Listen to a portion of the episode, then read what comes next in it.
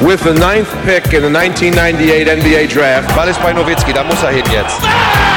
Und verteidigen! Verteidigen jetzt! Es ist schlicht und ergreifend der einzig wahre Hallensport. Und über den wollen wir reden in einem Basketball.de Podcast. Mein Name ist Manuel Baraniak, Chefredakteur von Basketball.de. Und am anderen Ende der Leitung sitzt Jörg Behren, Host des Something Basketball Podcast. Und wir begrüßen euch zu einer neuen Ausgabe unseres BBL Festivals. Was zu feiern hatten kürzlich die MAP Riesen Ludwigsburg durch den Sieg gegen den FC Bayern München, der gleichzeitig auch ersten Saisonniederlage der Bayern in der BBL Hauptrunde. Das war der Headline unserer vergangenen Ausgabe. Heute sprechen wir in der Newschool über zwei Ludwigsburger, Ariel Hukporti und Radi Kaisin. Der Timetable unserer heutigen Ausgabe. Zunächst stehen im Headliner S. Oliver Würzburg und die Hamburg Towers im Fokus. In der Lineup küren wir die unserer Meinung nach stärksten Heimhallen und zum Schluss geht es wie angesprochen in die New School. Ähm, Jörg, Hamburg gegen Würzburg, unser Headliner. Ähm, wie, wie sehr stehst du eigentlich so zu Musicals? Ist das so dein, dein Bereich, Musicals? Ja, du wirst lachen, das ist so ein bisschen meine alte Liebe. Äh, in der Schule tatsächlich gab es für uns eine Theater- und Musical-AG. Ich war da immer als äh, Lichttechniker am Start und habe da dementsprechend über all die Jahre echt viele gute Sachen mitgesehen und habe da ein bisschen geholfen, die mit auf die Beine zu stellen. Äh, sind wir jetzt bei Hamburg und Cats oder doch äh, König der Löwen oder in welche Richtung ähm, geht's? Äh, Hair, Hair ist zurück. Also ich, ich habe mich so ein bisschen, als ich mich auf den Podcast vorbereitet habe und auch dann das Spiel gegen Kreis mir angesehen habe, so gedacht, okay, so die, die haarigste Line-Up, die ein BBL-Team aufs Parkett schicken kann, das sind die Hamburg Towers. So Gutierrez, Schafazik, Walker, ähm, Carrera, äh, Frese ist schon, ist schon, ja, was Haariges. Deswegen dachte ich mir, Musical Hair ist in Hamburg zurück. Ähm, das stimmt. Weiß nicht, ob du eine bessere Bad Hairdo-Line-Up in der BBL findest als die Towers, aber ich glaube eigentlich nicht. Nee, also was, nee, das definitiv nicht. Ich weiß allerdings tatsächlich, dass äh, gefühlt die Jungs von Brose Bamberg auch regelmäßig gemeinsam zum Friseur gehen. Äh, wenn man mal so ein bisschen drauf achtet, äh, hat es in der Vergangenheit schon den einen oder anderen Spieltag gegeben, wo dann äh, Kollege Cameron Taylor, ich meine Paris Lisa natürlich, natürlich ja, der, der spielt in, einer, in, einer, in einer ganz anderen Liga. Ähm, und, und noch so ein paar andere von den Spezialisten liefen dann auf einmal mit äh, neu geflochtenen Cornrows da auf, äh, wo man auch denkt, ah, wer weiß, haben sie da vielleicht irgendwie einen Gruppenrabatt bekommen, man weiß es nicht. ja, ich hatte das dann auch gestern Abend noch getwittert, ähm, die Ludwigsburger sind auch eingestiegen und haben Jalene Smith ins Spiel gebracht, also wenn es dann den, den Hercules Award in der BBL gibt, wäre auch ein Kandidat, ähm, aber was die Liner betrifft, glaube ich, fünf Stück, ist es schon Weiß ich nicht, ob das schlagbar ist. Naja, ähm, wir wollen aber jetzt nicht über die Frisur sprechen, sondern natürlich über das Sportliche. Hm, wir haben über die Hamburg Towers ja auch in einer unserer vorherigen Ausgaben, Ende November war es gesprochen. Seitdem hat sich auch wieder einiges getan bei den Towers. Ähm, Karriere als Nachverpflichtung und jüngst natürlich auch Bogi Radosaljevic. Ähm, Jörg, deine Eindrücke von den Towers seitdem machen ja eigentlich einen ganz guten Eindruck, wie ich finde, zuletzt. Sie machen einen sehr guten Eindruck tatsächlich, äh, zumal sie jetzt einfach mit Bogdan jemanden unten am Brett haben, äh, ja, der tatsächlich da richtig Alarm machen kann, ne? mhm. der auch im, im, Laufe der Jahre äh, finde ich immer tougher geworden ist. Das war ja auch etwas, was man ihm gerade noch so im Jugendbereich, wo du halt auch einfach als großer Kerl erstmal in deinen Körper reinwachsen muss, was ja auch nicht ganz einfach ist, aber es äh, bringt ja doch mittlerweile echt eine, eine, gute Physis auch mit und, und auch eine, eine gewisse Toughness mit. Ähm, ja, seine, seine Zahlen sind natürlich echt äh, gerade offensiv mehr als ordentlich da in den zwei Spielen, die er für die Hamburg Towers gemacht hat. Äh, leider konnten sie sich dafür noch nicht mit einem Sieg belohnen, halt vor allem letzte Woche bei dem Spiel gegen Kreilsheim nicht, äh, was, was sehr, sehr bitter für Hamburg gewesen ist, weil äh, sie einfach nah dran gewesen sind, das Ding zu, das Ding zu klauen. Aber sie sind auf jeden Fall ähm, mit den Nachverpflichtungen, die sie getätigt haben, durch die Bank weg deutlich stabiler geworden, meiner Meinung nach. Mhm. Ja, sehe ich auch so. Also erstmal zu Radostaljevic. Ich finde es auch beeindruckend, dass er doch so kurz, also zwei Spiele absolviert in Hamburg und schon so eine große Rolle auch in der Offensive einnimmt. Also ähm, die Towers gehen vor allem auch am Anfang des Spiels, wenn wir das Kralsam-Spiel betrachten, gleich über, über ihn in den Post, wirklich viele Angriffe und da macht er halt echt einen guten Job. Also das kennen wir ja seit, seitdem wir, weiß ich nicht, vielleicht Tübingen auch ihn gesehen haben dass er da auch ein sehr visierter Bigman ist, dass er da wirklich auch spielintelligent auftritt, aber halt auch mit Größe, Finesse und dann den Hakenwurf trifft und auch, ich finde, er zieht auch sehr viele Freiwürfe, was auch ein, auch ein wichtiger Faktor ist und dann ich fand das schon ja, beeindruckend, dass er halt so kurz in, in Hamburg ist, aber halt schon so eine große Offensivrolle einnimmt. Ähm, oder auch dann in der Crunch-Time. Also klar, jetzt in Kreilsheim dieser einer Pick-and-Pop-Dreier mit Schafazik in der Schlussphase. Das war vielleicht nicht so die beste Wurfauswahl, aber hat er gegen Oldenburg ja auch irgendwie er war eher der, der, der dann Hamburg mit einen in Führung gebracht hat, ehe Oldenburg dann doch durch die Dreier ähm, ja, davongezogen ist. Aber das, das macht schon recht Spaß. Und hätte ich jetzt eigentlich, muss ich auch zugeben, ich habe hab ihn zwar in mein BBL-Manager-Team genommen und das hat sich auch gleich ausgezahlt mit einer coolen Gehaltssteigerung, aber trotzdem, dass er da schon so einschlägt, hätte ich jetzt eigentlich ja, gar nicht so erwartet, muss ich zugeben. Ich auch nur bedingt tatsächlich. Ähm, wobei man natürlich auch sagen muss, dass der hat halt auch Bock zu spielen. Ne? Und mhm. der hat vor allem auch mal Bock, äh, irgendwo ein bisschen länger als nur ein paar Wochen oder Monate mhm. zu spielen und, und da dementsprechend auch einen Impact zu haben. Er hat ja die, die Saison bei Brindisi begonnen, bevor er dann äh, wieder in die BBL gekommen ist und halt jetzt dann in Hamburg gelandet ist. Und ey, du willst ja auch gerade auch äh, ne, Bogdan als junger Vater, du willst ja auch irgendwann mal sesshaft werden. Ne? Und dann, dann hast du halt auch noch mal ein Stück weit mehr Motivation, einfach zu sagen, wie sowas, Jungs, ey, ich hau jetzt mal hier einen raus. Äh, nicht nur A fürs Team, sondern B auch ein Stück weit für mich, weil ich auch einfach es mir verdienen will, hier zu bleiben ne? und, und, damit, damit ich nicht demnächst schon wieder irgendwie äh, die Koffer packen muss und, und dann geht es irgendwie wieder woanders hin. Ne? Du willst ja auch irgendwann mal, ich glaube, jeder kennt das von sich selber, wer schon ein, zwei Mal umgezogen ist und sei es nur alle drei oder vier Jahre, ey, irgendwann hast du halt auch einfach keinen Bock mehr, ne? Und du willst mal, du willst mal irgendwo wo bleiben, du willst mal wo ankommen, ne? was, was ja einfach für, für jeden Menschen wichtig ist, ganz egal, welchen Beruf er ausführt und für Basketballer sowieso, die es gewohnt sind oder die, die halt oftmals eben oder öfter unterwegs sind als, äh, als vielleicht ein, ja, in Anführungsstrichen normale Menschen, hm. normale Angestellte. Hm, ja. Ja, gut, in Brindisi gab es auch so ein paar Strandfotos von ihm, jetzt Hamburg, auch ein bisschen Wasser in der Nähe, ist ja auch nicht eine schlechte Situation. Ähm, ansonsten sportlich, ja, passt ja, eigentlich. Und, und, die gute, und die gute Jahreszeit kommt erst noch für Hamburg, jetzt das Frühjahr. ja, ähm, ja, so mit Prince B hat gegen Kreisheim nicht gespielt, aber ich denke mal, das dürfte so ein ganzes, ganz gutes Komplementärduo sein. Radosaljevic, der doch mehr in der Offensive kommt. Prince B dann Defensivcenter. Klar, wenn man die beiden Spieler so zusammenmorphen könnte, dann wäre das ein Typ Center, der dann wahrscheinlich gar nicht bei den Towers spielen könnte, weil er dann viel zu teuer wäre. Ähm, ja, ansonsten. Ja, aber du, du, hast natürlich jetzt einfach mehr Möglichkeiten. Ja, ne? ja. Ähm, also du, du kannst deiner Lineup dementsprechend äh, einfach unterschiedliche Gesichter geben, wo du dann auch sagst, weißt du was, du hast halt auf der einen Seite hast du vielleicht eher den Rim Protector, Dementsprechend kannst du die Offense wieder ein bisschen mehr Richtung, Richtung Backcourt verlagern und wenn du halt Bock dann drauf hast und sagst, ey, okay, dann, dann kannst du das dementsprechend wieder in die andere Richtung ein bisschen shiften. Hm, ja, ja. Also ich war also am Anfang so ein bisschen, okay, mh, hm, mit den Nachverpflichtungen, ne, wir haben es angesprochen, erst Karriere auch, der für mich jetzt, ja, gefällt mir in Hamburg noch nicht so sehr, wie ich das vielleicht nach dem Wechsel von Bamberg erwartet hätte. Aber halt auch bei den großen Positionen halt wirklich viel gemacht. Ähm, ne, ich habe angesprochen Prince B, dann gibt es auch noch Yannick Frese, der jetzt auch nicht wirklich viele Minuten bekommt und da war ich auch ein bisschen, ja, leicht skeptisch, auch was halt irgendwie so ein bisschen Spacing betrifft, Dreier, weil es trotzdem immer noch so ein bisschen als die Hamburger Schwäche betrachte, vor allem auf den großen Positionen, was da von außen kommt. Ähm, damals auf, auf, hatten wir die, die News geteilt und ähm, dann auch geschrieben, äh, Radosalic eigentlich ohne Distanzwurf, dann ist er, ist er da angesprungen, meinte ohne Wurf. Naja, so genau haben wir, so, so böse haben wir das nicht geschrieben, aber er kann zwar natürlich den Dreier treffen, aber es ist halt trotzdem nicht, was das Volumen betrifft, jetzt betrifft wirklich so der, der Dreierschütze, der designierte. Also in Tübingen war das, glaube ich, ganz ordentlich, aber seitdem das hängt natürlich auch immer von der Rolle natürlich ab, welche, welche Rollen er bei Teams einnimmt. Kann er da wirklich den Dreier nehmen? Jetzt bei den Tausenden in zwei Spielen 1 von 5, da muss man mal so ein bisschen abwarten, finde ich. Ähm, ja, wenn man jetzt, ich finde auch stabile stimmt schon, ähm, wo mir die Towers halt doch am besten gefallen haben. Zuletzt war halt auch eher mit, mit, mit kleineren Lineups. Gutierrez, Schafazig im Backcourt, dann so ein Yannick Franke auf der 3, da hast du wirklich gutes Shooting. Das war auch so eine Lineup, die gegen, gegen Bonn, glaube ich, ähm, das Spiel sogar beendet hat, wo sie da in, in Bonn gewonnen haben. Ähm, ja, da bin ich mal gespannt, wieso wirklich das mit dem Line-Up aussieht, wenn man halt wirklich quantitativ viele Big Men hat.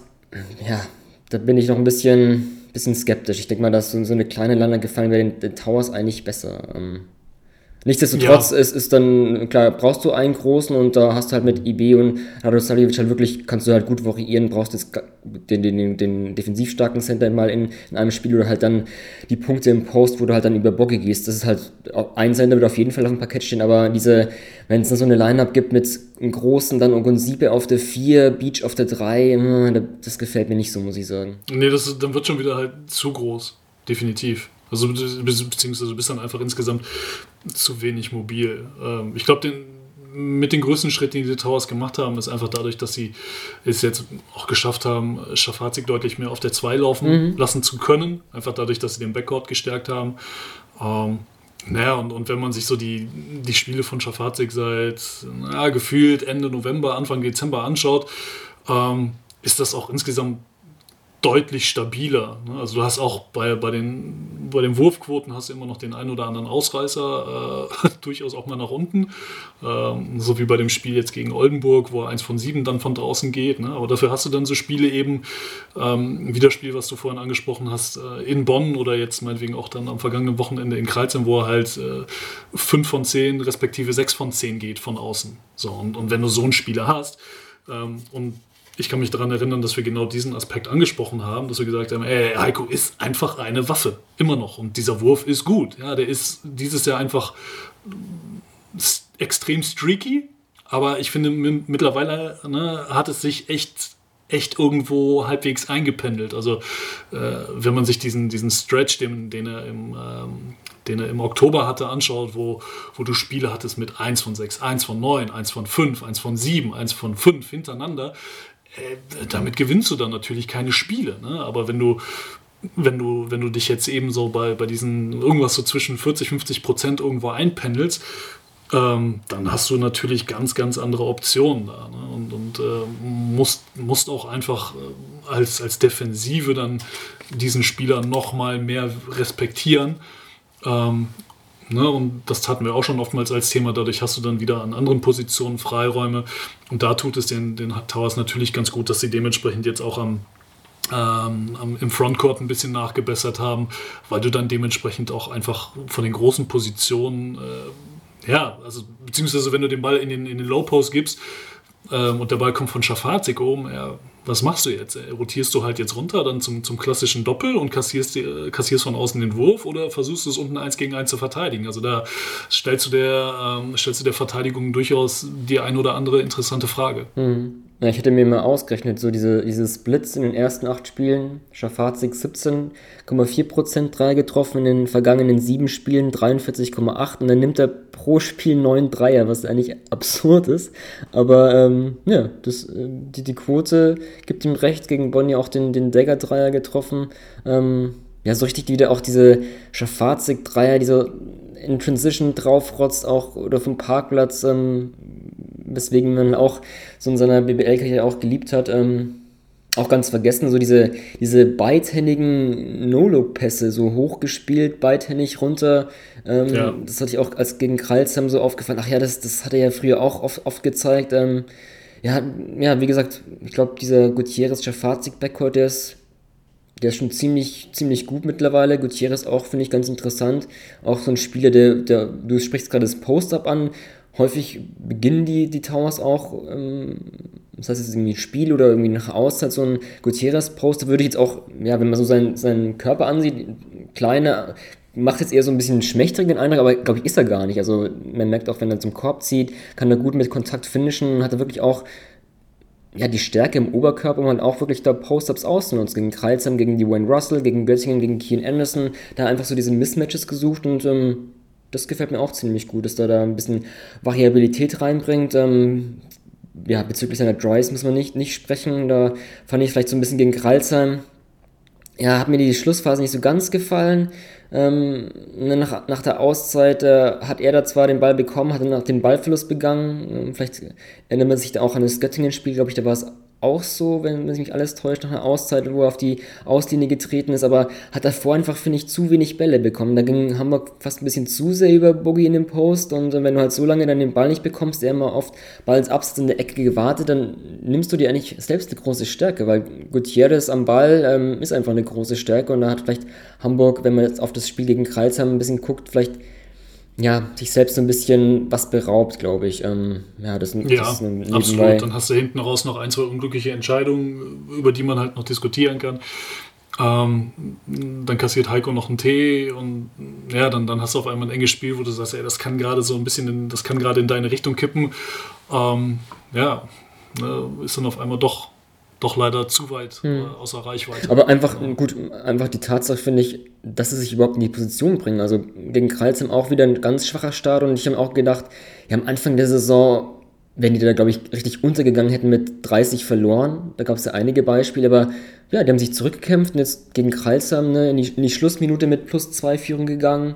Ähm, gegen Oldenburg auch 6 Minuten Verschluss mit plus 1 geführt. Gegen Fechter 8 Minuten Verschluss plus 1 geführt. Das sind halt alles ja, derzeitige, derzeitige Playoff-Teams und dass Hamburg wirklich mit denen so lange auf Augenhöhe mithalten kann, kann er nicht nur Mut machen und ähm, weiß ich, wenn, wenn wir ein bisschen in die, in die Zukunft blicken, Towers, Klassenerhalt, was, was sagt dir da so dein Gefühl? Ähm, ja, dafür müssen sie dann aber nochmal zu Hause ein, zwei Spiele gewinnen. Sie sind ja mit dem MBC das einzige Team, was zu Hause noch keinen einzigen Sieg geholt hat. Momentan sind sie zu Hause 0-6. Ähm, der MBC ist 0-8 daheim sogar. Ähm, also prinzipiell, also ich hatte sie vor der Saison ähm, sogar noch eine Ecke höher eingeschätzt, beziehungsweise eingestuft. Ähm, aber ja, wenn, wenn du halt, also prinzipiell, wie gesagt, mit den Nachrüstungen, über die wir jetzt gerade gesprochen haben, die sie da getätigt haben und ähm, dieser, diesem deutlichen Mehr an Stabilität, was sie dadurch hinzugewonnen haben, ähm, du, du kannst ja mit auch mit, mit deutlich, also nominell deutlich stärkeren Teams kannst du ja mitspielen. Das haben wir die vergangenen Wochen gezeigt.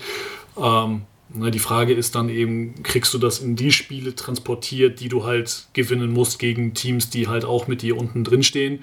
Ähm, und vor allem landest du da mal den einen oder anderen Big Point halt ne, zu Hause. Ob das jetzt am Wochenende gegen Würzburg der Fall sein wird, bleibt noch abzuwarten. Ähm, ja, aber das, das äh, wie gesagt, also wenn, wenn Hamburg in der Liga bleiben will, musst du halt einfach mal zu Hause das ein oder andere Ding gewinnen. Ansonsten äh, werden sie wahrscheinlich länger zittern müssen, als allen lieb ist an der Waterkant. Hm, ja, also so stark der Gutierrez-Schafaz-Sieg-Backcourt auch ist, ähm, ja, man muss abwarten, inwiefern da wirklich auch Entlastung kommt. Ähm, das könnte ich so ein bisschen kritisch sehen. Bugel, klar, wirklich zwei offensiv sehr gute Spiele. Da muss man auch abwarten, ob er das wirklich konstant abrufen kann. Ähm, ich würde auch nicht ausschließen, dass Hamburg ein Team ist, das vielleicht auch die, das Maximum an vier Nachverpflichtungen ausschöpfen wird. Ähm, so ein Flügel vielleicht, ich weiß nicht. Ähm, also an und für sich so diese, diese Backcourt, Boogie offensiv, Mike Taylor auch als Coach sieht erstmal so aus, das sollte eigentlich für den Klassenhalt reichen, aber ähm, ja, drei Siege bisher, MBC als letzter mit zwei Siegen, die Bonner auch mit drei, Gießen mit vier, das sind vielleicht so die vier Teams momentan, wobei ich dann, ja, Bonn eigentlich auch immer nicht so einschätzen würde, dass die wirklich da Angst haben müssen, aber gut, ja, bisher, bisher. Sie haben, Bonn hat ja auch nochmal nachgerüstet, äh, sowohl einen Bigman reingeholt, als auch mit Eugene Lawrence äh, nochmal einen Point Guard verpflichtet, ne? Thema Ballhändler, was wir gefühlt auch jede Woche haben. Ähm, hatten ja auch einen, einen, sehr guten Auftritt, haben jetzt dann auch, ja, trotz mehrerer Ausfälle in Gießen gewonnen, verlieren dann aber jetzt unter der Woche wieder in der BCL. Ähm, ja, da, da, wird man auch mal schauen, wie sich da, was, was da in den nächsten Wochen passiert, beziehungsweise dann das Rückspiel ja gegen Gießen in ein paar Wochen, das wir vergangene Woche auch thematisiert haben. Ähm, also alle Teams, die da unten im, im Tabellenkeller drinstehen, da, ähm, da wird es ganz spannend sein zu sehen, was, was passiert noch bis zur, in Anführungsstrichen, äh, Trading Deadline. Ja, also werden wir dann zu einem späteren Zeitpunkt bestimmt nochmal aufgreifen, Fake Trades, Nachverpflichtungen oder überhaupt natürlich das ganze Thema Klassenhalt, aber das ist jetzt auch, ähm, ja, Januar auch noch ein bisschen zu früh. Hm, ich habe es angesprochen, Hamburg gut mitgehalten mit Oldenburg, Kreilsheim und Fechter. Drei momentan Playoff-Teams, die auf 4, 5 und 6 rangieren. Jetzt am Wochenende kommt der Tabellen siebte, Würzburg nach Hamburg. Ähm, ich denke mal, Dennis Wucher wird auch zuletzt viel Zeit gehabt haben, an seinem Golf-Handicap zu arbeiten. Ähm, die Würzburger wieder eine krass lange Pause. Ähm, ich weiß nicht, wie es da mit dem Rhythmus bestellt ist. Ähm, das ist halt auch Würzburg so ein gutes Beispiel für, diese, für diesen Spielplan-Wirrwarr. Also ich habe ich hab's mal, Absolut. ich hab's mal mir mal ein bisschen so den Spielplan angeguckt. Ähm, also ganz normaler, ganz normal in die Saison gekommen, pro Woche gespielt und dann Ende November dann 10 Tage Pause, dann war ein Auswärtsspiel in Gießen, dann wieder 12 Tage Pause, also innerhalb von 23 Tagen nur ein Spiel absolviert. Dann kam die, die Affentenniszeit, würde es Per Günther sagen, innerhalb von 15 Tagen vier Spiele und jetzt wieder 21 Tage Pause. Also auch als, als Spieler, Trainer, egal wie, das muss einen schon ein bisschen, das ist echt schwierig, weil du musst ja irgendwie da wenn du dich so vorbereitest, irgendwie dann doch gucken, wann, wie machst du es mit der Intensität, musst du auch ein bisschen steigern, wenn der Gegner kommt, dann, dann doch mal wieder Urlaub geben. Das ist echt, vor allem diese Saison, also ist halt schwierig einfach wegen den 17 Teams, wegen den Pokalpausen, so gut ähm, vielleicht mal das, den, den Pokalmodus mit mehr Runden auch sehen kann. Für viele Teams, die ausscheiden, sind es halt einfach ein Wochenende, wo nichts passiert. Das ist halt echt, echt schwierig, finde ich. Hm. Ja, absolut. Auf der anderen Seite ähm, hast du natürlich von Würzburger Seite oder als Würzburg ausgesehen, hast du natürlich den Vorteil, dass du das schon ein Stück weit gewohnt bist, zwischendurch immer diesen Leerlauf zu haben. Ja, und äh, das weißt du ja auch als Coaching-Staff vor der Saison, dass du eben solche Lücken hast und machst dir dann entsprechend Gedanken darüber, ey, okay, was legen wir dann da auch eventuell an Trainingsinhalten nochmal genau in diese Zeit. Äh, das ist auch ähm, also da, da wird man sich auch gerne mal sicherlich mit dem ein oder anderen Athletiktrainer in der Liga unterhalten können. Für die ist natürlich so eine lange Pause immer ein gefundenes Fressen, ne, wo die Jungs dann sagen, ey, weißt du was, dann kerkern wir uns mal ein paar Tage im, im, Kraft, äh, im Kraftraum ein und dann geht es dann nochmal richtig ans Eingemachte und können mit den Jungs nochmal richtig, richtig arbeiten, ähm, ohne darauf Rücksicht nehmen zu müssen, dass die halt am Wochenende ein Spiel haben und dann können sie nicht mehr gerade auslaufen, weil die einfach so schlappe Beine haben. Ähm, ja, das, ich glaube, das ist wie gesagt, es ist einfach eine Frage der, der Planung, dass es ähm, den Mannschaften aber auch durchaus gut tun kann, beziehungsweise dass es ihnen anders betrachtet nicht unbedingt schadet, so lange Pause, hab, äh, Pause zu haben. Haben wir ja gesehen jetzt bei Ludwigsburg gegen München. Mhm. München kommt zum dritten Spiel in fünf Tagen. Ludwigsburg hat vorher 20 Tage Pause, das erste Spiel im neuen Jahr. Ähm, wo man auch natürlich genau diese berechtigte Frage stellen kann. So, ja, wie sieht es denn da jetzt aus mit Rost, Freunde. Müsst ihr da vielleicht erstmal euch ein bisschen locker machen, erstmal wieder euren Rhythmus finden. Ja, nee, sie waren von Anfang an da. Mhm. Ähm, und, und, da ist einfach, wie gesagt, da kommt es halt drauf an, wie, wie setzt du da die Akzente im, im Training und ähm, wie gesagt, wenn du das von vornherein weißt, dass du ge zu gewissen Zeiten irgendwo Lücken hast im Spielplan, dann, dann kannst du die halt dementsprechend füllen, ohne, äh, ohne vielleicht nur Golf spielen zu müssen. ja, na gut, Ludwigsburg, wenn du es kurz ansprichst, fand ich auch interessant, dieses diese Defensivstrategie, ich denke mal auch, dass es bestimmt ja, wirklich im, im, Vorlauf der Vorbereitung auf das Bayern-Spiel gekommen. Dieses Doppeln von oben, was natürlich auch, ähm, wo du gut rotieren musst, das Ganze, Ganze nebenbei, das denke ich, war auch einfach so ein Faktor. Viel Zeit, viel Vorbereitung, viel im Training trainiert, diese, dieses Doppeln und dann, dann klappt das halt auch im Spiel ganz gut. Ähm, ja, mal gucken, ob, ob da auch, ja, Woche, was das Scouting von den Towers war ja auch dann bei dem Kralsheim-Spiel vor Ort hat man gesehen, ähm, auch auf sich Notizen gemacht, was er da von den Towers gesehen hat, wie sich dann darauf vorbereitet. Ähm, ansonsten, wir hatten zuletzt. Ja, und du kannst, du kannst vor allem ja auch dann diese Zeit eben nutzen, ähm, um das, was du vorher in den Spielen gemacht hast, nochmal ein bisschen detaillierter zu analysieren und dann zu sagen, okay, jetzt haben wir auch die Zeit und die Ruhe, wirklich äh, größere Dinge ändern zu können. Äh, dass wir sagen, okay, was weiß ich, unser Defensivkonzept, was wir halt vorher wochenlang gefahren sind, was hat funktioniert, was hat nicht funktioniert, wo sind die, die wirklich maßgeblichen Stellschrauben, an denen wir jetzt drehen können und vor allem auch in einem gewissen Maße drehen können, dass sich das festsetzt in der Mannschaft, ne? dass, dass das wirklich zu einer, zu einer Routine wird und zu einer Selbstverständlichkeit wird, gewisse Abläufe, gewisse Rotationen einzuhalten das ja ganz, ganz wichtig ist. Das sind ja auch oftmals Dinge, für die hast du eben keine Zeit, wenn du äh, jede Woche ein Spiel hast oder schlimmstenfalls sogar unter der Woche spielen musst, wo du dann äh, gefühlt zweimal die Woche halt ne, eine lange Bustour oder nochmal auch im Flugzeug unterwegs bist. Da wird es dann halt einfach schwer, die Dinge wirklich, also wirklich essentiell die Dinge anzupacken. Und das ist natürlich ein Riesenvorteil, wenn du dementsprechend lange Pausen hast. Also ich, ich, klar, also am Ende des Tages, du, du, kannst ja nur mit dem arbeiten, was du hast und du musst aus dem, es klingt immer so platt, aber du musst halt versuchen, aus dem, was dir gegeben wird, das Beste zu machen. Ähm, und du wärst ja letzten Endes dann auch doof, wenn du sagst, ja super, jetzt haben wir, keine Ahnung, 14 Tage kein Spiel, jetzt legen wir nur die Füße hoch. ist ja Quatsch. Ey, versuch das Beste daraus zu machen, weil du bist ein Team, was, was nominell auf dem Weg in die Playoffs ist und äh, ne, dann, dann kannst du eben mit guter Arbeit zwischen den Spielen genau diesen Status noch äh, manifestieren. Hm. Oh, ja. Ja, wenn ich mir das letzte Spiel von Würzburg gegen Braunschweig, wenn du es schon ansprichst, Vorbereitung so ansehe, da war so ein bisschen Transition Defense das Problem Hamburg ist auch ein Team, das sehr, sehr schnell spielt. Wird es auch, wenn wir auf das Matchup eingehen, so ein bisschen ein Schlüssel. Mhm. Ansonsten, wir hatten zuletzt auch mal den, die, die Awards so ein bisschen besprochen und ich hatte so einen MVP-Case für Cameron Wells ähm, eröffnet. Der schien mir auch von mehreren Seiten dann aufgegriffen worden zu sein. Ähm, ja, so Cameron Wells gegen Gutierrez finde ich auch ein sehr interessantes Matchup, weil es beides Guards sind, die eigentlich gerne in den Post gehen.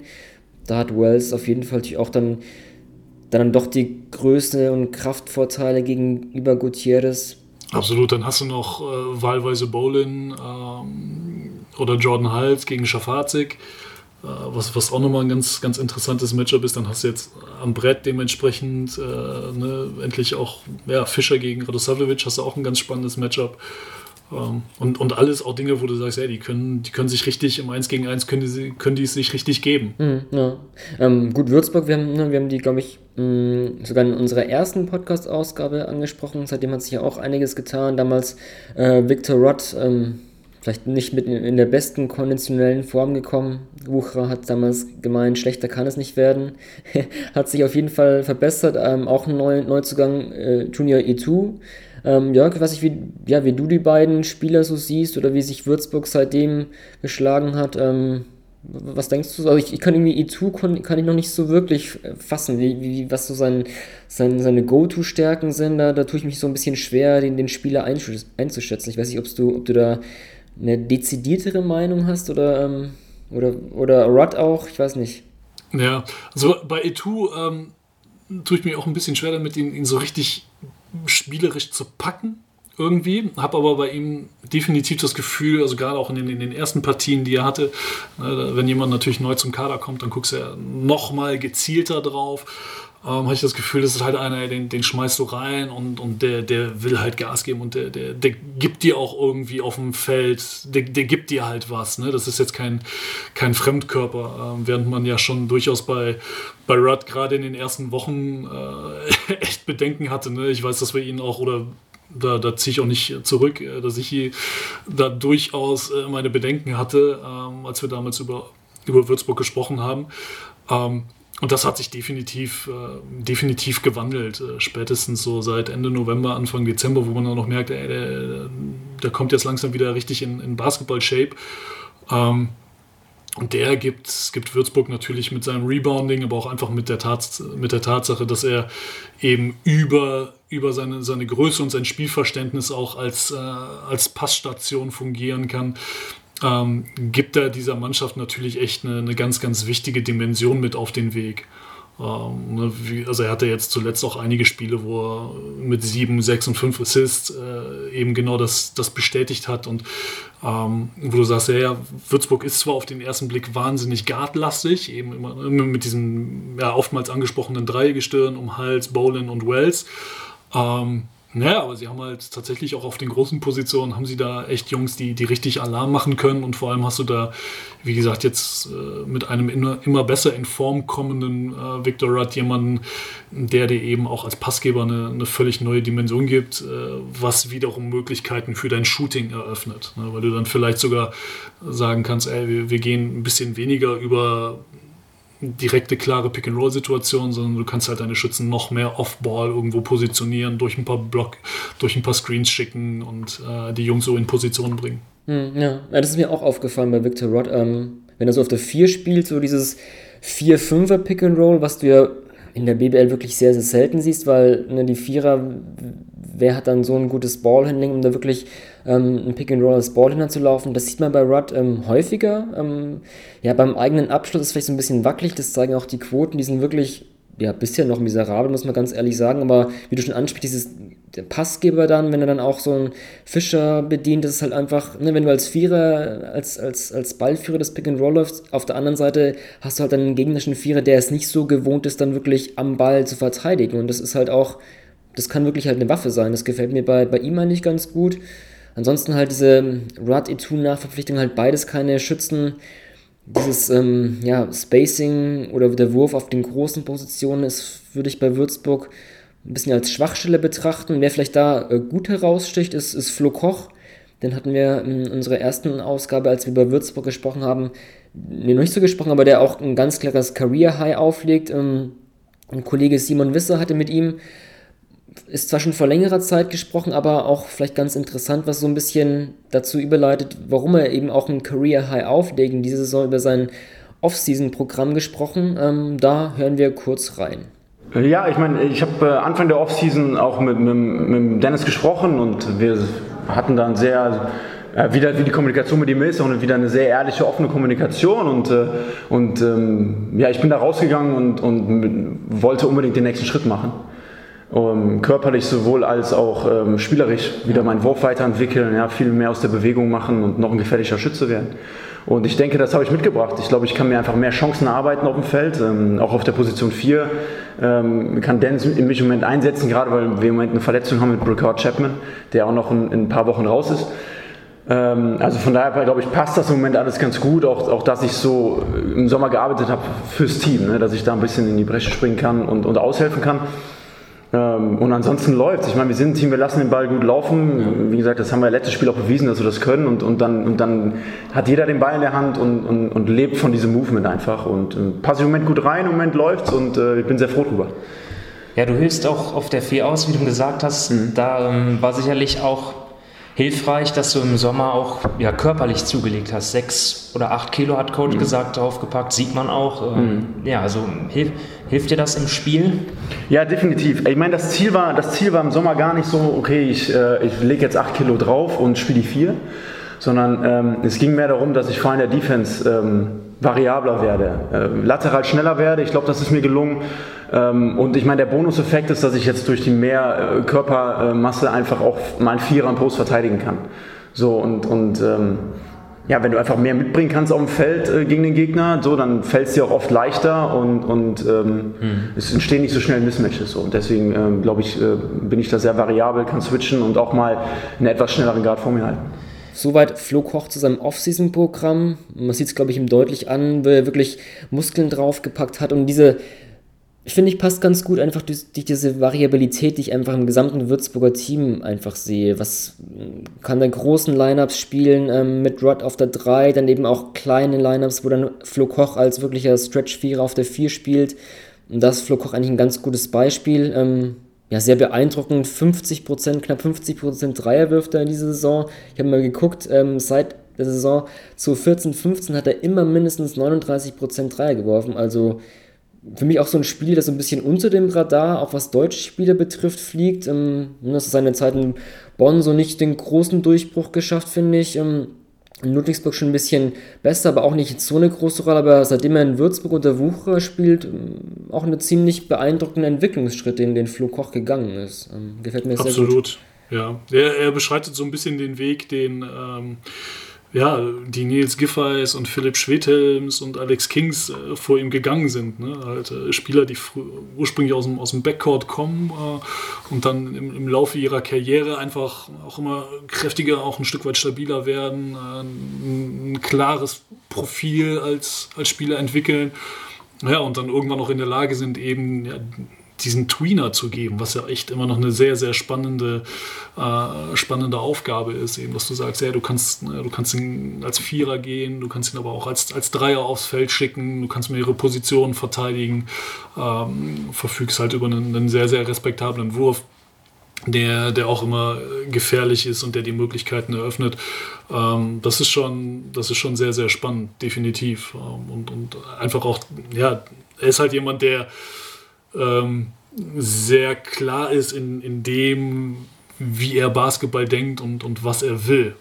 Ähm, also der, der ist auch jemand, der schon zu sehr, sehr jungen Zeiten, also seinerzeit noch ähm, ja, eben in der, in der Basketball-Ausbildung gesteckt hat, äh, auch parallel dazu eine, eine Ausbildung absolviert hat äh, ja, und dann halt bevor er morgens in den Job ist, dann schon Einzeltraining hatte, dazwischen nur mal kurz eine halbe Stunde, Stunde im Auto irgendwie Powernap und dann ging es ab in den Job und solche Geschichten. Also der, ähm, der ist da auch sehr, sehr straight und ähm, wenn wir halt sagen, ja, der hat da körperlich nochmal was draufgepackt, dann ist das definitiv ja, das Ergebnis eines äh, gut vollgepackten Sommers mit äh, genau ausgewogenem Verhältnis von, ey, ich mach mal zwischendrin frei und leg den Ball in die Ecke, dann aber wieder ganz klar Training, viel Zeit im Kraftraum, viel auf die Ernährung achten und äh, ja, das, das Ergebnis, äh, ja, das Ergebnis ist natürlich, gibt ihm recht. Gar keine Frage. Ne? Also auch das, dass er halt mehr Spielanteile haben will. Ähm, ich glaube, dass, dass, er, dass er mit seinen knapp 22 Minuten, die er jetzt in Würzburg ist, sehr, sehr zufrieden sein kann. Er ist in, in der Offensive eingebunden. Sie brauchen ihn defensiv, was ja auch immer lange, lange Zeit seine, seine Schwachstelle war. Ähm, ich glaube, dass er da auch sicherlich noch Luft nach oben hat, aber man merkt da ganz klar, dass, dass da viel passiert ist in den vergangenen Wochen und Monaten. Hm, ja, ja, stimmt. Also auch so, so gut der Dreier auch fällt, ähm, für mich auch so die Entwicklung, dass er halt nicht nur der Dreierschütze ist, sondern auch, wie er anspricht im, im Interview, so mit beweglicher werden, das scheint, scheint ich auch zu beobachten, einfach eine Close-Ups attackieren, Ball auf den Boden setzen, da auch im, im Drive mal ein bisschen zu attackieren. Und das gefällt mir bei ihm auch gut, so ein bisschen eine, eine, eine, Variabilität einfach in der Offensive, auch jetzt nicht nur der Stretch 4 in Anführungszeichen. Ähm, ja. ja, absolut. Er hat, hat auch eine ähm, echt bringt eine sehr, sehr ordentliche Athletik mit tatsächlich. Hm, stimmt, ja. Das ähm, denkt man, glaube ich, gar nicht so, weil man dann doch meistens ja, so langsam, so, lang, Genau, so, lang, so langsam wird es ein bisschen sichtbarer, ne? weil, die, weil die Schultern noch immer breiter werden. Äh, aber der, der Junge hat richtig Hops, äh, tatsächlich. Ähm, das ist ja auch, ja, so ein bisschen dann die Parallele, weil der Name jetzt eben fiel, ne, so zu Nils Giffey, wo du auch eher sagst, er ist ja auch eher ein sehr schmaler Typ und so, aber der, der ist tough und der hat auch mehr, da steckt auch mehr Athletik in dem Körper, als, als so offensichtlich, äh, als, als man offensichtlich vermuten mag. Hm, ja, das stimmt.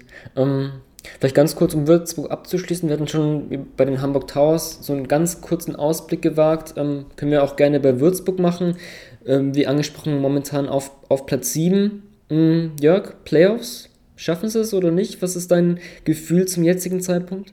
Gefühlt auf jeden Fall ja, weil ähm, sich für Würzburg meiner Meinung nach deutlich auszahlt, dass sie eben diesen Kern an Spielern äh, zusammengehalten haben, was, was einfach ein wahnsinniger Vorteil gegenüber vielen anderen Mannschaften ist. Du, du hast gewisse Abläufe, die, die funktionieren. Also halt ne, diese von uns immer und immer wieder angesprochene Achse um Wells, Bowl und Hals äh, mit tollen Ergänzungen außenrum. Ich glaube auch, ne, dass die von uns angesprochenen Nachverpflichtungen immer besser in Schwung kommen und, und dem Team da mehr, äh, noch mehr Stabilität geben. Ähm, ja, und ebenso wie wir vorhin gesagt haben bei, bei Hamburg, ähm, naja, dass, dass sie halt zu Hause mal ein paar Spiele gewinnen müssen, um dann sicher die Klasse zu halten, ist, glaube ich, auch für Würzburg im umgekehrten Fall genau das, dass sie halt ne, zu Hause weiterhin stabil bleiben müssen. Sie, sie, sind jetzt 6 und 3 zu Hause, was echt okay ist. Äh, und, und, wenn du so diese, diese Gewinnquote beibehalten kannst, ähm, und, und dich auswärts äh, weiterhin so bei, bei ungefähr 50 Prozent einpendelst, dann sollte das eigentlich reichen, meiner Meinung nach, um, um in die Playoffs zu kommen am Ende des Tages. Hm. Ja, würde ich mitgehen.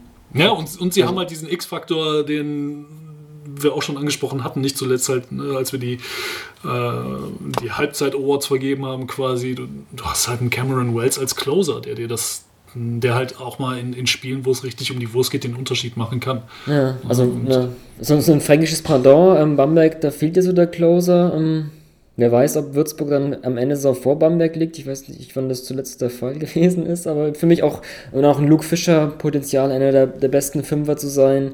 Der gefällt mir da auch sehr gut und da hast halt auch wirklich die, so diese Point Guard Center Duo, was halt auch im Basketball so vielleicht die ja, mit die zwei wichtigsten Positionen sind.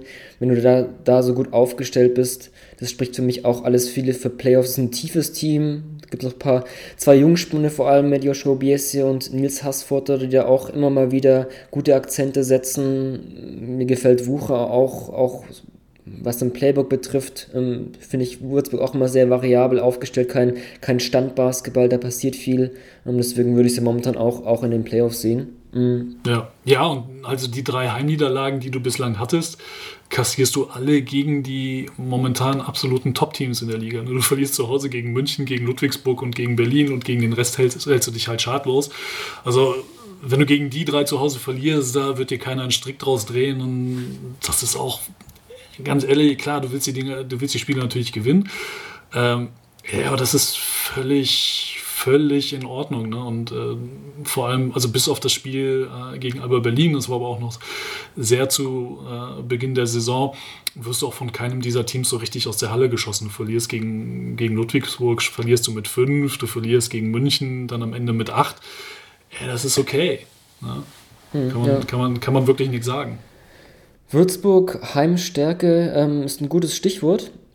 Lass uns übergehen zu unserer Lineup, die stärksten Heimhallen. Ähm, ja, da wollen wir zum einen Heimstärke thematisieren, aber vielleicht auch ein bisschen Randnotizen aufgreifen, ähm, je nach, na, mal gucken, welche Richtung wir gegangen sind. Also Jörg, ich überlasse gern dir ähm, den ersten Punkt, das war deine Idee. Ich muss hier mal gucken, in welche Richtungen du gehst, ob ich dann auch noch ein bisschen variiere. Oh, ich, ich habe ich hab einen, guten, hab einen guten auf der 5. Okay. Ähm, aber natürlich fangen wir auf der 1 an. Das Ding ist einfach, ne, was, was macht eine gute Heimhalle zu einer guten Heimhalle? Das sind natürlich wahnsinnig viele Faktoren, die da, die da mit reinspielen und, und jeder Jack ist da auch ein Stück weit anders. Äh, ne, und, und alle da draußen, wenn, wenn ihr mit dem, was da jetzt kommt, von uns nicht zufrieden seid oder wenn ihr sagt, ey, aber in der Halle gibt noch den und den Faktor, dann lasst es uns gerne wissen, lasst es uns auf die eine oder andere äh, Weise, auf dem einen oder anderen Wege zukommen. Ich fange an mit tatsächlich Ulm. Mhm. Ähm, Ulm ist für mich tatsächlich die einzige Halle in der gesamten Easy Credit BBL, wo ich beim Einlauf der Mannschaft Gänsehaut kriege. Das hat für mich tatsächlich, kommt für mich am meisten, ich habe es mir auch irgendwann mal äh, seinerzeit, als sie das Einlaufprogramm umgestellt haben, habe ich mir irgendwo auf dem, auf dem Zettel noch eine Notiz gemacht. So, das hat, ist für mich die, die Halle, die was, was so dieses Prozedere, was diesen, was das Flair angeht, ähm, gerade was den Einlauf betrifft, am ehesten so, so diesen, dieses NBA-Feeling versprüht. Mhm. Mit, dieser, mit der Musik, die da ist, mit dem Feuer, wie, wie die Fans das alles zelebrieren. Ähm, ja, und das, das macht halt Eindruck, gar keine Frage. Und das ist, äh, mhm. dann, dann hast du halt noch diese riesen orangene Wand und, und die mittlerweile etablierten Sprechchöre. Deswegen äh, Ulm bei mir quasi auf der Eins. Okay, da gehe ich direkt mit. Ich habe auch Ulm, mh, mm, ja, von der Größe so eine 6000er Halle, das finde ich für BBL-Verhältnis auch immer so eine ganz gute Größe. Hm, ich weiß gar nicht, wie oft immer die Ratio Marine dann ausverkauft war.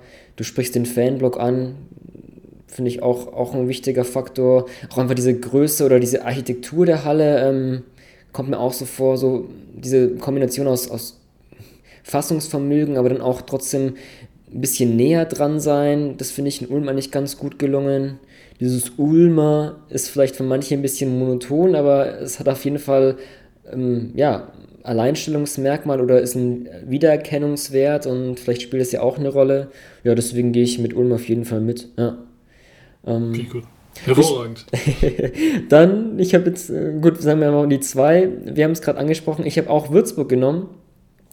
Für mich eine dieser Turnhöllen. Ähm, ich glaube, dürfte vielleicht sogar mit die älteste Halle sein. Ich habe mal vorhin mal geguckt, 81 äh, eröffnet, damals hieß sie noch nicht S. Oliver Arena, ähm, aber das kann dich auch, auch zum wohl, äh, sowohl Charme haben, als auch, ähm, ja, vielleicht auch für den Gegner, wenn sie jetzt nicht mehr diese, diese neuen ähm, Hightech-Hallen, wo, ja, vielleicht ein bisschen unangenehm in Anführungszeichen, ähm, das sind die Fans auch, auch sehr nah dran, für mich auch immer eine, eine gute Stimmung. Ähm, deswegen habe ich einfach Würzburg auch mal mit reingenommen, was die stärksten Heimhallen betrifft. Mhm. Ja, finde find ich gut. Ich fand Würzburg sogar in der Vergangenheit mal eine Zeit lang noch stärker, mhm. aber sie haben vor drei, vielleicht sogar vier Jahren mittlerweile, ähm, haben sie das Licht ausgetauscht. Okay. Das ist dann oh. aber dem, auch dem TV geschuldet gewesen und seitdem mhm. ist das Licht in der Halle heller. Das war eine Zeit lang, war das früher immer so, das war so matschig gefühlt. Du, hast, du bist immer vorgekommen wie in einem Aquarium und ich kann mich daran erinnern, dass die Spieler das auch gehasst haben. Weil, weil also auch weil es, aber auch einfach, weil es so eng ist in der Halle. Ne? Mhm. Du, du bist äh, direkt dran an den Fans und Ähm, die feiern halt jeden Korb, als ob sie gerade aufgestiegen wären. Ähm, das, das macht Würzburg definitiv speziell. Also deswegen, ich glaube auch deswegen stolpern da ganz viele Teams, weil es eben echt so sehr gedrungen ist und äh, du viel mitbekommst von den Fans. Mhm. Mhm. Absolut. Okay. Aber ich habe Würzburg tatsächlich äh, nicht bei mir mit auf der Liste. Mhm. Ähm, weil ich mir gedacht habe, ich komme, ich gehe ich geh noch ein Stück näher, noch ein Stück kompakter und bin dann bei Fechter gelandet. Ah, okay. Ähm, ja. Einfach mit, mit diesem Oberrang, äh, den sie da oben haben und ja, einfach so dieses kleine gallische, niedersächsische Dorf, äh, was allem, was, was allen, ja, jedem Widerstand äh, trotzt, das, äh, das hat einfach so seinen, seinen ganz eigenen Charme da oben. Hm. Ja, da muss ich auch wieder mitgehen. Ähm, Habe ich auch Fechter. Ähm, ja, dieses ganze Raster-Feeling ist, glaube ich, auch was Einzigartiges. Ähm, dann mit dem Maskottchen und so. Ähm, die langen Abende nach dem, nach dem Spiel dann. Gut, das ist vielleicht jetzt nicht für die Auswärtsteam beeindruckend, aber auch, wie du schon ansprichst, diese, auch ganz, ganz speziell, dieses, dieses enge, ähm, was für Fechter spricht. Und ich denke mal auch, das ist vielleicht, ein, vielleicht auch ein ganz gutes Beispiel, so diese ja, Spiel zwischen, was du auf dem Parkett siehst, ähm, so aggressive Defense unter Kayes und dann auch, ähm, dass es die Fans ansteckt und umgekehrt. Ich glaube, das ist ein ganz gutes Zusammenspiel, was du sie, diese ah, Teamphilosophie der Kultur betrifft. Das finde ich bei Fechter eigentlich ziemlich gelungen, deswegen gehe ich da auch mit, was Fechter betrifft. Ähm, ja. Und dann mache ich gleich weiter. Ich habe ähm, noch Kreilsheim genommen, Arena Hohenlohe. Ähm, auch ganz speziell, wenn es die, die Rinderoktionen gibt. Ich weiß nicht, ob dann, ähm, ob dann nach dem nächsten Heimspiel noch ein bisschen der Geruch davon hängen bleibt. Ähm, ansonsten, die Göttinger haben erfahren, wie, wie rutschig es sein kann. Ähm, aber nee, ernsthaft gemeint, ähm, die Halle ist ja auch so ein bisschen besonders, ähm, weil sie doch auch von der Architektur so, so einen Rundlauf hat. Und das ist ja doch was, was Besonderes. Die Audidom in München ist auch so ein bisschen Rundlauf, aber. Stimmt, alte, da, alte Rundsporthalle ja, in Ludwigsburg auch so. Da, die alte hier Wilhelm Topatka Halle in Leverkusen, das sind halt diese ganzen alten Rundbauten, die sind schon, mhm. die haben schon Charme. Da habe ich mir so gedacht, äh, weiß nicht, so als, als, als Auswärtsteam, wenn du dieses, einfach dieser Faktor Rundlauf, dann ändert sich so ein bisschen Korbanlage, wie fixierst du das, wie das für die Werfe ist, das könnte ich mir vorstellen, dass es auch für, für einfach für, würde ich als, als Sprungwerfer so ein bisschen ein Faktor sein kann. Deswegen habe ich einfach mal, einfach mal Kreisheim auch mit reingenommen. Ähm, auch eine besondere Halle einfach. Ja. Absolut, gar keine Frage. Das stimmt. Ähm, dann mache ich weiter und wir gehen von klein auf groß tatsächlich. Okay. Ähm, ja, Berlin tatsächlich. Einfach auch ähm, ne, größte Halle der Liga. Ähm, und das ist, und da hast du dann tatsächlich genau diesen, diesen Faktor, den du auch gerade beschrieben hast, dass halt einfach die, die Distanzen und die Dimensionen einfach deutlich von dem abweichen, was du sonst in der Liga oftmals halt siehst. Ne? Und äh, je nachdem, von welcher Seite oder von welcher Ecke du in die Halle kommst, äh, breitet sich dann halt der Innenraum vor dir wie so ein riesengelbes und, und blaues Meer vor dir aus. Ähm, das ist definitiv ein, definitiv ein Faktor und eine der Hallen, wo auch, äh, ja, ich glaube, die, die meisten Spieler gegnerischer Mannschaften dann eher nochmal für, für ihren Instagram-Account äh, schnell, schnell noch ein, zwei Fotos machen, weil du ja, weil, weil das dann einfach eine Dimension ist, die du halt so in der Liga sonst nicht hast. Und äh, wenn dann in der, in der Mercedes-Benz Arena da zwölf oder noch mehr tausend Leute richtig Gas geben, dann verstehst du auf dem Feld einfach auch dein eigenes Wort nicht mehr. Und äh, das, das ist schon ganz, ganz, ganz, ganz besonders. Aber wie gesagt, einfach auch diese, ja, diese, diese Weite und Dimension der Halle ähm, ist einfach speziell. Da musst du erstmal mit klarkommen da muss ich auch wieder direkt mitgehen, also wieder eine, eine Übereinstimmung habe ich auch. Ähm, ja, ich kann dann, wenn ich gar nichts mehr anfügen. Ansonsten vielleicht ganz interessant, ähm, jetzt seit kurzem so einer Liveband auch, weiß nicht, ob das auch so ein bisschen auch eine neue Atmosphäre geht. Vielleicht denken dann manche Gästeteams, oh, wir sind hier auf einem Konzert, was ist hier los? Ich hole mir mal eben am Stand ein Bier. Ähm, ja, ich habe auch, auch Berlin, ich glaube, das ist auch einzigartig in der BBL, diese Halle. Deswegen ja. müsste einfach genannt werden. Ähm, ja, ich stimmt, das, beim, stimmt, das mit der Liveband ist jetzt, äh, stimmt, seitdem auch das Bandteam abgeschafft worden ist. Ähm, ja, also man braucht so ein bisschen, um sich dran zu gewöhnen, aber tatsächlich äh, also, gut, ich, ich habe es seitdem noch nicht live in der Halle mhm. erlebt, ja. aber so am, am Fernsehen finde ich es mittlerweile echt charmant, wenn du da einfach so ein bisschen auch, du merkst halt, kommst vom Band oder hast du, hast du da halt eine, eine Kapelle, die einen zum Besten gibt, stehen. Ähm, hat durchaus einen gewissen, ja, einen ganz eigenen Charme. Mhm, ja. Um, bei mir waren es schon die fünf. Jörg, wenn hast ich glaub, die Sind wir schon bei fünf durch? Ja, ich habe so viele Übereinstimmungen. Bei ja, wir, wir hatten die eine oder andere Übereinstimmung. Ne? ich habe noch, äh, ich habe dann auf der vier habe ich tatsächlich äh, Frankfurt. Ah, okay. Ähm, weil Frankfurt für mich eine, eine der Hallen ist, die, die Halle, weniger die Halle, als mehr tatsächlich die Atmosphäre, äh, die von den, die von den Skyliners da geschaffen worden ist. Und gerade auch vor allem diese, diese Tradition zu Beginn des letzten Viertels von den Fantastischen Vier, dieses Vier gewinnt einzuspielen und alle halten ne, die Hand hoch mit, mit vier abgespreizten Fingern und dann hast du im Idealfall irgendwie noch äh, Tess Robertson, der gerade irgendwie an der Mittellinie steht, um den Ball gleich einzuwerfen und der geht das dann auch noch voll mit und ähm, das ist einfach, einfach stark, wenn du, wenn du da so eine ja, so, so eine Mini-Tradition entwickelst oder so ein, ja, so ein Ritual entwickelst, um nochmal die Halle so richtig auf das letzte Viertel einzustimmen, ähm, das ist schon, das ist schon ziemlich stark. Mhm. Das finde ich, find ich gut, tatsächlich. Okay. Ja, ja. Und als äh, fünften, und das ist mein, mein Sleeper und ein Stück weit auch geschummelt, muss ich ehrlich sagen, aber das ist mir völlig egal. äh, Braunschweig, alte Waage. Okay. Das äh, ist mein, mein Sleeper tatsächlich. Ja, äh, eine der alten Traditionshallen mhm. im deutschen Basketball und auch die Halle, wo du eine schöne gemischte Tüte dir am Kiosk, äh, im, am halleneigenen Kiosk kaufen kannst.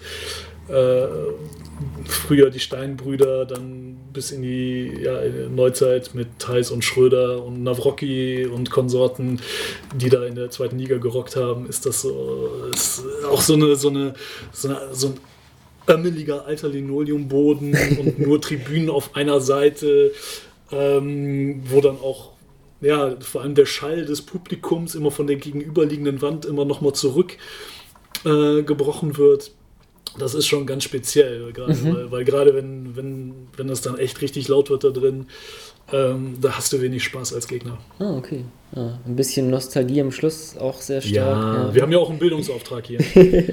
ah, ähm, ja, man könnte dann, wenn du schon ansprichst, so mit, mit Frankfurt und, und viel gewinnt, da gibt es, glaube ich, noch einige andere Ansätze, die man auch mal ein bisschen aufziehen könnte, so ähm, ne, Musik oder was machen die Hallensprecher oder fand auch mal, wenn du gerade Braunsch Braunschweig ansprichst, fand ich auch mal lustig, was mir immer aufgefallen ist, als, als jemand ausgefault wurde, ein, ein gegnerischer Spieler, äh, dann kam auch dann die Mord Mallets, tschüss, fand ich auch sehr witzig. Oder äh, was mir auch gerade kommt, ähm, hat jetzt irgendwie nichts mit starker Heimhalle zu tun, aber vielleicht auch ganz witzig, ähm, wenn, wenn, ich glaube in Oldenburg war es, wenn Instant Review ist und die Schiedsrichter sich nochmal eine Szene ansehen, dann wird die Jeopardy-Musik gespielt. Ich glaube, das gäbe es noch einige Ansätze, um so ein bisschen was Witziges aufzugreifen, aber ne, Nostalgie ist, ist auch sehr wichtig bei Hallen. Bisschen Turnhallen-Mief. Hat noch keinem geschadet. Hm? Auf gar keinen Fall. das war's, die Line-Up, die stärksten Heimhallen. Ähm, dann zum Schluss, Jörg. In den New School Zwei Ludwigsburger, diesmal einen Doppelpack machen wir äh, Ariel Hook Porti und Radikaisin. Ähm, wenn man sich mal so die, die nackten Zahlen ansieht in der BBL, klingt es ja erstmal so nicht, nicht so beeindruckend. Ähm, Kaisin, neun Spiele, sechs Minuten Einsatzzeit. Hook Porti, zwölf Spiele, viereinhalb Minuten Einsatzzeit. Wenn sich vielleicht manche fragen, warum sprechen wir über die beiden? Ähm, Jörg, warum wollen wir das denn eigentlich tun?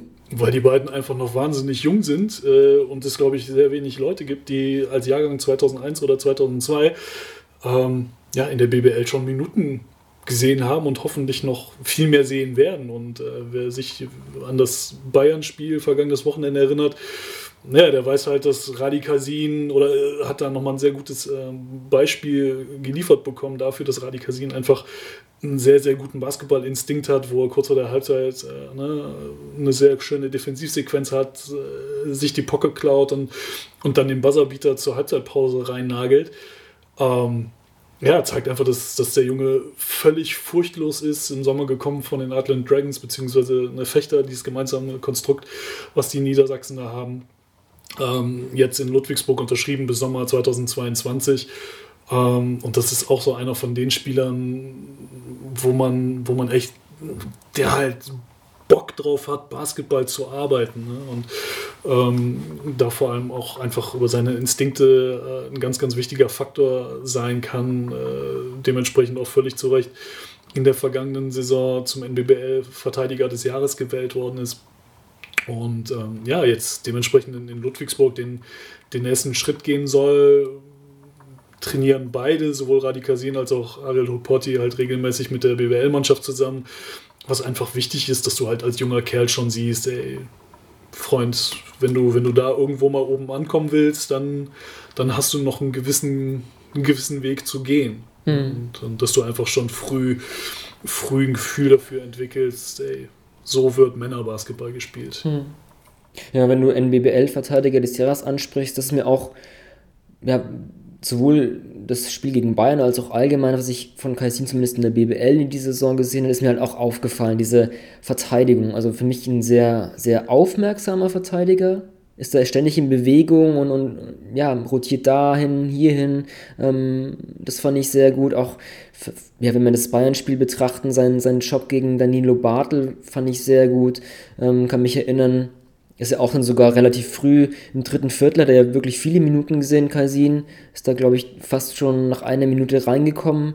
Ähm, hat dann in dem sehr guten Stretch von Ludwigsburg schon eher auf dem Parkett und dann auch einfach, sagen wir so, die Nye-Defense gegen Bartel im Post gespielt. Ähm, ja, hat nicht mit dem Ball bekommen. Einmal hat er beim Pass die, die, die Finger dazwischen, dann den Stil von Monroes Pass und da hat dann Bayern sich auch entschieden, okay, gehen wir nicht mehr so. Noch diese spezielle Defense, die ich vorher schon angeschnitten habe in diesem Doppeln von oben und an der Rotation, da hat er einfach sehr gut reingepasst, hat er einfach keine Fehler gemacht.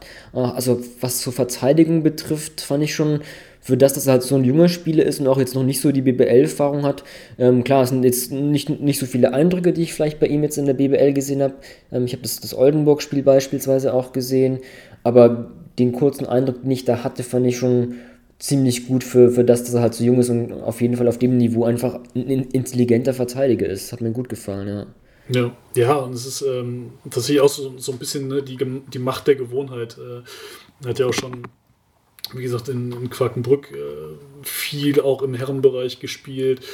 Ähm, das, das zahlt sich dann irgendwann aus, weil du dann, ne, weil, weil du einfach weißt auch, ey, wie, wie gehst du mit, mit Jungs um, die einfach, ja, schwerer sind als du, ne? die, die mehr Erfahrung haben als du. Und ähm, auf der anderen Seite hast du dann aber natürlich auch in Ludwigsburg, äh, ja, gerade auf den kleinen Positionen, ähm, hast du auch echt gute Lehrmeister dabei, die dir im, im, Training tagtäglich wahnsinnig viel mit auf den Weg geben können. Mhm. Da, da, kannst du natürlich nur von, von profitieren. Ähm, genauso bei, bei Ariel Loporti auch, der, ähm, ja, der, der einfach noch wahnsinnig jung ist, der das Problem, also in Anführungsstrichen das Problem hat, dass er halt äh, als, als Jahrgang 2002er äh, irgendwie als, als heranwachsen, als, als, als Jugendlicher, der auf dem Weg ist zum Erwachsenen, ähm, einfach mit diesem Körper gesegnet ist und, und da, da musst du ja irgendwie auch erstmal mit, mit klarkommen. Ne? Und ähm, zusätzlich hast du dann auch noch, ja, äh, kommt dann noch hinzu, dass das einfach sowohl Ariel als auch Radi natürlich ne, unter in Anführungsstrichen strenger Beobachtung stehen, weil sie einfach so hoch veranlagt und, und talentiert sind.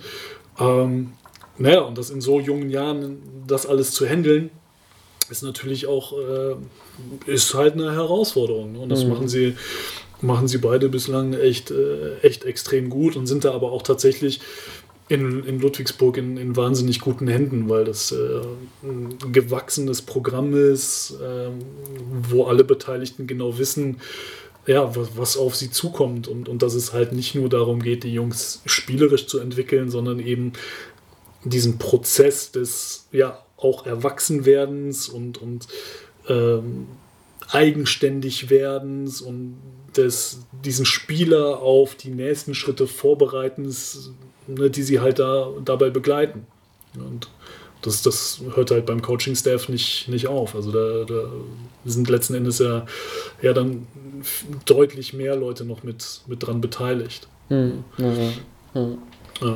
ja. Mit David ja, McRae natürlich auch jetzt ähm, kurz im, im Coaching-Stab auch ein ehemaliger Spieler, ist bestimmt auch, auch ein guter Faktor, der da reinspielen kann. Ja, ja der hat Hook Porty so ein bisschen unter seine Fittiche genommen. Hm, okay. ähm, ja, und, und, genau, David ist natürlich so einer, der jetzt gerade von seine aktive Karriere an den Nagel gehangen hat äh, und quasi auf die andere Seite gewechselt ist, der, der auch erfahren hat oder der miterlebt hat, naja, wie du halt zum Bundesligaspieler reist, ohne dass es eben all diese Möglichkeiten einer JBL, einer NBBL mhm. äh, gibt. Mhm, ja, der, der, ja noch aus einer, aus einer ganz anderen Ära kommt und der weiß, ähm, was das halt für ein Segen ist, diese Möglichkeiten, die, die, die den Jungs heutzutage geboten werden können.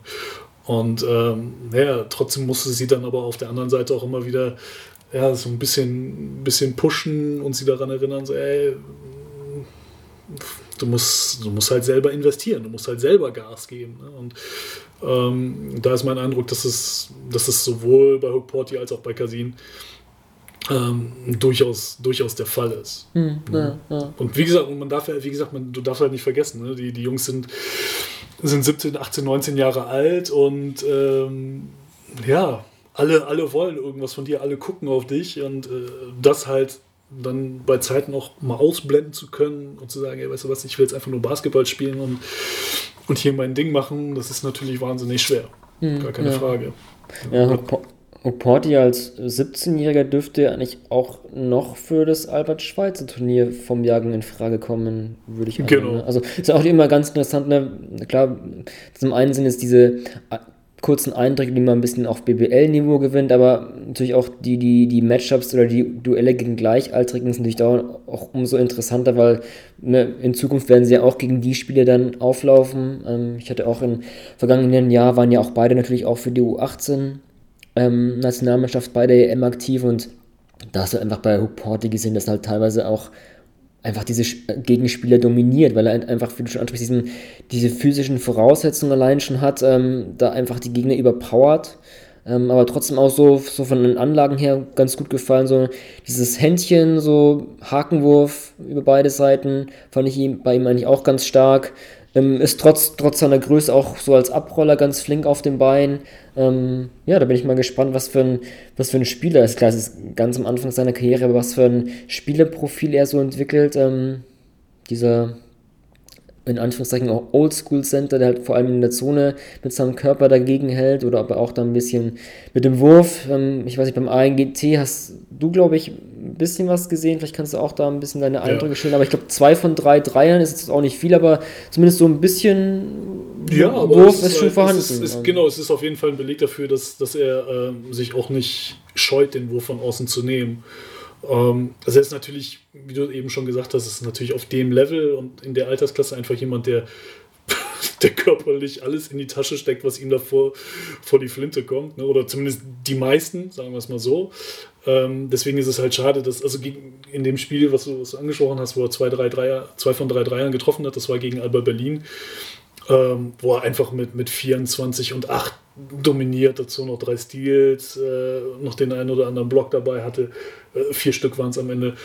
Ähm, also das, das zeigt halt einfach, also war sehr auf den Punkt gebracht, nochmal ein Beleg dafür, wie dominant er in seiner Altersklasse sein kann. Deswegen mhm. war es dann schade, dass er sich im nächsten Spiel ähm, gegen Real Madrid leider den linken Fuß vertreten hat und musste dann, musste dann raus, wurde anschließend geschont in den Spielen auch. Ähm, was halt insofern schade war, weil Madrid, die ja am Ende das, das Turnier auch gewonnen haben, mhm. ähm, weil die eben auf den großen Positionen auch ein paar Jungs dabei haben, die, die ich sag mal, deutlich überdurchschnittlich, äh, mit deutlich überdurchschnittlicher Physis unterwegs sind. Ähm, und da hätte man dann einfach mal so ein bisschen abgleichen können, okay, was passiert, wenn du gegen, gegen Jungs in deinem Alter und in deiner Gewichtsklasse spielst, ne? wie verhält sich das da? Aber für ihn ist ganz sicherlich ähm, ein ganz, ganz großer Faktor einfach, dass er, wenn es geht, sich seine Mobilität beibehält. Äh, du sagtest ja, ey, so dieses Flinke auf den Füßen, das ist natürlich für einen großen Spieler immer ein ganz, ganz wichtiger Faktor, ähm, dass du das nach Möglichkeiten nicht einbüßt, ähm, beziehungsweise dass du auf der anderen Seite eben naja, das, wenn du auch noch mehr in deinen Körper reinwächst und noch ein bisschen schwerer und noch physischer wirst, ne, dass das eine das andere dann letzten Endes nicht, nicht aussticht. Ne. Ähm, naja, deswegen, aber um auf den ursprünglichen Punkt zurückzukommen, wenn du ihn natürlich gegen, ähm, gegen Gleichaltrige hast, ist es für ihn halt in Anführungsstrichen ein Kinderspiel, direkt in, in Brettnähe äh, zu finishen, einfach weil er da wahnsinnig körperliche Vorteile hat, die er allerdings auch nicht nur komplett äh, schamlos ausnutzt, sondern da auch echt immer wieder ne, mit, mit guter Fußarbeit ähm, dann zeigt, dass er, dass er das auch anders, dass er das spielerisch lösen kann. Und der Kniff ist, denke ich, genau das eben jetzt aufs, aufs nächste Level zu übertragen. Er spielt in Ludwigsburg, ähm, auch wenn er da seine Kurzeinsätze in der, in der Easy Credit BBL bekommt, ähm, spielt er gleichzeitig noch bei der zweiten Mannschaft in der zweiten Regionalliga. Und da ist natürlich genau die Aufgabe, dass es heißt, pass auf, zweite Regionalliga, wir haben Ambitionen eventuell oder wir wollen aufsteigen in die erste Regio, ähm, aber dafür musst du liefern. So, und, und, Regionalliga, wissen wir alle, ist halt echt auch ein ganz, ganz in Anführungsstrichen gefährliches Pflaster, ne? weil du da wahnsinnig viele Jungs rumlaufen hast, die, ähm, ja, die schon seit Jahr und Tag zocken, die wissen, was sie machen, die mit allen Wassern gewaschen sind und die sich dann, ja, dann auch mal sagen, weißt du was, ey, da kommt ein, da kommt ein Junge mit viel Talent und viel Perspektive. Ja, cool, coole Herausforderung. Nehmen wir mhm. an und dann zeigen wir dem mal, wo der Frosch die Locken hat. Ne? Und das ist für, für so einen Youngster echt, echt immer noch mal eine spezielle Herausforderung. Wenn du ansprichst, nur diese Beweglichkeit, ähm, für einen Fünfer ist ja da auch, was die Basketballentwicklung, glaube ich, auch wichtig ist. Ne? Offensiv, Oldschool sind in Anführungszeichen hin oder her, aber ne, ganzen Switch-Defense und einen kleinen so, musste halt als, als große auch zeigen. Das finde ich auch bei, bei Kaising ganz interessant spielt ja auch in Ludwigsburg auch so viel auf der 4 oder wenn ich das gesehen habe, was es so bei der U18M gezeigt hat, so dieses, auch was wir ab und zu schon angesprochen hatten, so dieses Spielmacher vom Flügel, sei es 3 oder 4, sehe ich bei ihm halt auch so das Spielerprofil. Also hat jetzt vielleicht in der BBL offensiv, klar, ist auch ganz verständlich, dass er jetzt nicht so viel forciert, aber so meine Eindrücke vor allem von der U18 im vergangenen Jahr waren halt schon so, okay, das kann halt auch so diese Größe und, und diesen Körper, um auf der 3 und 4 zu agieren, aber dann eben schon auch das Ballhandling, um da so Spielmacher zu sein, das finde ich halt auch schon ziemlich attraktiv, wenn wir so das Spielerprofil betrachten. Und da bin ich auch gespannt, ob, ob, ja, ob das auch vielleicht so ein bisschen so ein, in Zukunft von ihm so ein Alleinstellungsmerkmal sein könnte, weil es auch im modernen Basketball, glaube ich, auch, ja, da, da bist du ganz gut aufgehoben, wenn du als 3er, 4er wirklich so ein gutes Ballhandling und so eine Entscheidungsfindung hast wo ich zumindest aus dem ja, U18M zumindest einen Eindruck hatte, das kann ähm, Radikaisin zeigen. Ähm, da bin ich mal, mal gespannt, ob das da auch beibehalten wird in Zukunft. Ähm. Definitiv. Ja, die Frage ist halt bei ihm dann sicherlich auch so, ne, wenn, wenn du perspektivisch denkst, na, was machst du denn jetzt aus ihm? Machst du aus ihm einen Zweier? Machst du aus ihm einen Dreier? Machst du, ne, weil wir haben es ja vorhin auch angesprochen, ne, dann hast du in der BBL sogar schon Sequenzen, wo er auch auf der 4 verteidigt, was er, was er ja kann, ne, weil, er, weil er echt auch sich, sich da nicht zu schade ist, äh, den, den Kontakt anzunehmen und die Herausforderung anzunehmen. Ähm, und, und welche klare Stärke entwickelt er ne, spielerisch. Ich glaube, das, das wird echt, ähm, das wird echt ganz, ganz spannend sein zu sehen. Mhm, ja. ja, gut. Wird, soweit, wird man schauen. Soweit ja, ein Ludwigsburger Doppelpack, wenn du nichts mehr hast, Jörg. Ähm, denk mal. Nee, äh, es, es, sei dann, äh, wer, wer sich tatsächlich äh, dann mal auch äh, das reinziehen will, wie die, wie die Jungs ähm, dann, dann außerhalb der, der BBL agieren. Ähm, am Wochenende gibt es wohl, so habe ich mir sagen lassen, in der Regionalliga Baden-Württemberg gibt es das Spitzenspiel zwischen Reutlingen und äh, Ludwigsburg. Ähm, das könnte eine ganz spannende Geschichte sein, weil die Ludwigsburger ja neben den zwei Jungs, die wir gerade besprochen haben, noch viel mehr äh, Nachwuchskräfte am Start haben, die halt alle damit mit in der Regionalliga auflaufen und äh, sich mit Reutlingen so um die ersten beiden Plätze in der Liga kloppen. Ähm, wer, wer, am Samstag nichts zu tun hat, äh, dem, dem sei das da gerne empfohlen. Sehr gut. Also schon mal ein Tipp für die Crowd. Ähm, wenn wir bei der BBL bleiben, empfehle ich neben unserem Headliner Hamburg gegen Würzburg zur gleichen Zeit ähm, Göttingen gegen Ulm. Göttingen ja auch eines der heißesten Teams, hatten wir zuletzt auch angesprochen, durch die neuen Verpflichtungen vor allem. Mit, mit ähm, Alex Ruhr von Ossetkowski läuft es sehr gut in Göttingen. Ja, so dieses Matchup gegen Ulm vielleicht auch ganz interessant. junge Point Guards, Bennett Hund, Killian Hayes, ein internationales Prospect gegen einen deutschen Nachwuchsspieler, auch wenn er zuletzt nicht mehr so viele Minuten seht, aber mal gucken. Ähm, deswegen 25.01.20.30 Uhr Göttingen gegen Ulm kann man sich mal anschauen. Absolut. Finde ich, find ich gut. Äh, ansonsten, wer Samstag keine Zeit haben sollte, dem sei dann vielleicht noch der Sonntag ans Herz gelegt. Äh, da hatte ich mir Sonntag, 26.01.15 Uhr allerdings schon Braunschweig gegen Bamberg aufgeschrieben. Äh, auch äh, zwei, zwei spannende Teams. Äh, Braunschweig jetzt zuletzt endlich mal wieder mit einem Sieg. Ähm, ja, bei Bamberg äh, die große Frage, ey, wann können wir mal ein viertes Viertel vernünftig finishen und uns wieder mit einem Sieg belohnen. Haben jetzt zuletzt drei, drei Pleiten in Folge. Ähm, ja, und, und wenn, äh, gerade wenn die Franken tatsächlich nochmal Richtung oder wieder tatsächlich jetzt aktuell liegen sie auf dem neunten Platz, äh, unter die ersten acht wollen in die Playoff-Plätze, dann ja, muss da mal eine, eine Kehrtwende her. Hm, ja. ja, wenn wir über Nachwuchsspiele sprechen, natürlich auch ein gutes Duell. Karim Jalo, jetzt nicht mehr der ganz oder jüngste, aber immer auch, auch ein aufstrebender Youngster bei Bamberg, Luis Olindi, Nelson Weidemann. So auf jeden Fall ein gutes Spiel, auch ein bisschen, um den Nachwuchsbasketball zu betrachten, was da so nachkommt. Ja. Gut, Jörg, dir dabei viel Spaß, euch da draußen auch ähm, ein schönes Basketballwochenende und bis bald. With the ninth pick in the 1998 NBA Draft. Ball ist bei Nowitzki, da muss er hin jetzt.